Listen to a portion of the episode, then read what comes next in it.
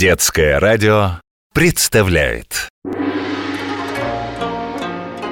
Сказки народов мира. Китайская грамота. Слушаем сказки и изучаем китайский язык вместе с преподавателем Института стран Азии и Африки МГУ и Международной школы китайского языка Мяо Чунь. Привет, мои юные друзья! Старая панда давно живет в горах Китая. Больше всего на свете этот черно-белый мишка любит лакомиться вкусным зеленым бамбуком и рассказывать интересные истории. Послушайте сказку о том, как дети лапшу ели. Жила одна женщина, и было у нее трое сыновей. Однажды утром она встала пораньше, приготовила большую тарелку лапши с креветками и ушла на работу. Дети проснулись и, конечно, захотели позавтракать. Видят на столе поднос с ароматной, недавно приготовленной лапшой. «Сходите-ка за палочками. Как же мы будем есть эту лапшу? Не руками же?» — сказал старший брат, усаживаясь за стол. «Братец, принеси-ка нам палочки», — велел средний брат младшему — занимая свое место за столом. Младший чуть не заплакал «Идите сами за палочками» и сел за стол. Куайцзы Так называются по-китайски эти приборы. В Китае не принято есть еду вилка, только двумя тонкими палочками. Их обычно делают из дерева или бамбука – очень важно держать их правильно в руке. Куайцзы. Палочки были на кухне. Никто из братьев не хотел за ними идти. Братья сидели за столом и, облизываясь, смотрели на остывающее блюдо с лапшой. Наконец старший брат сказал «Ладно, так и будем сидеть, но первый, кто скажет хоть слово, двинет рукой или ногой, тот и идет за палочками. Согласны?» «Да-да», «Точно, давайте», — поддержали его братья. Так и решили.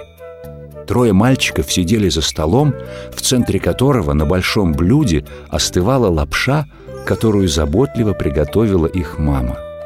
Братья боялись пошевелиться или сказать хоть слово, потому что никто не хотел показаться самым слабым и идти на кухню за палочками. Прошло время.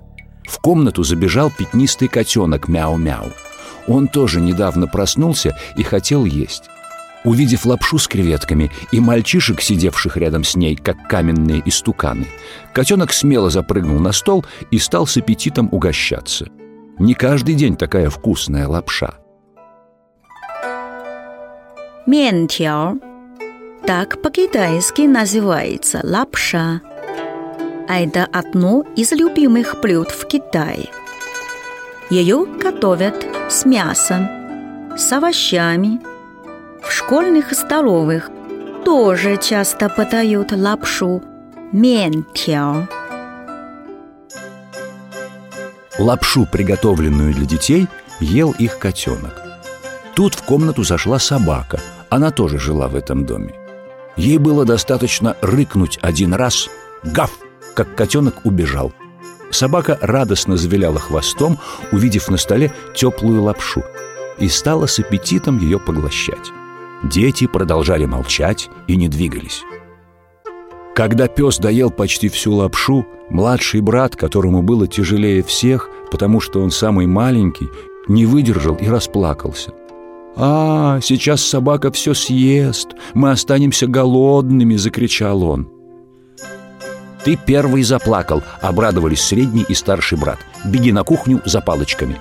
«Ага, я пойду, а вы все вкусное без меня съедите», — ответил им малыш. Собака, услышав крики хозяев, поспешила убежать из комнаты и лапой случайно перевернула блюдо с лапшой.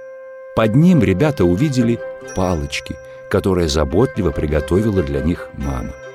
«Раз горячей лапши нам не досталось, — грустно сказал старший брат, — Придется есть вчерашний рис. Мифан. Так на китайском языке звучит слово «рис».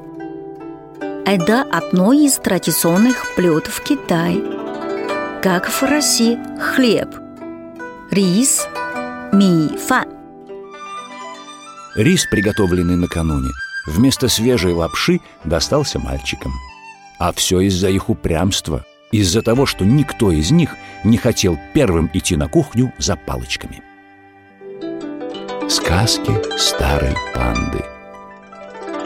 Повторяем и запоминаем.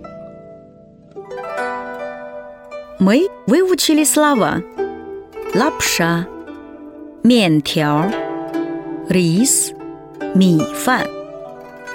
В Китае едят палочками куайцзы.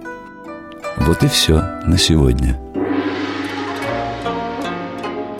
Сказки народов мира. Китайская грамота. Сказки старой панды.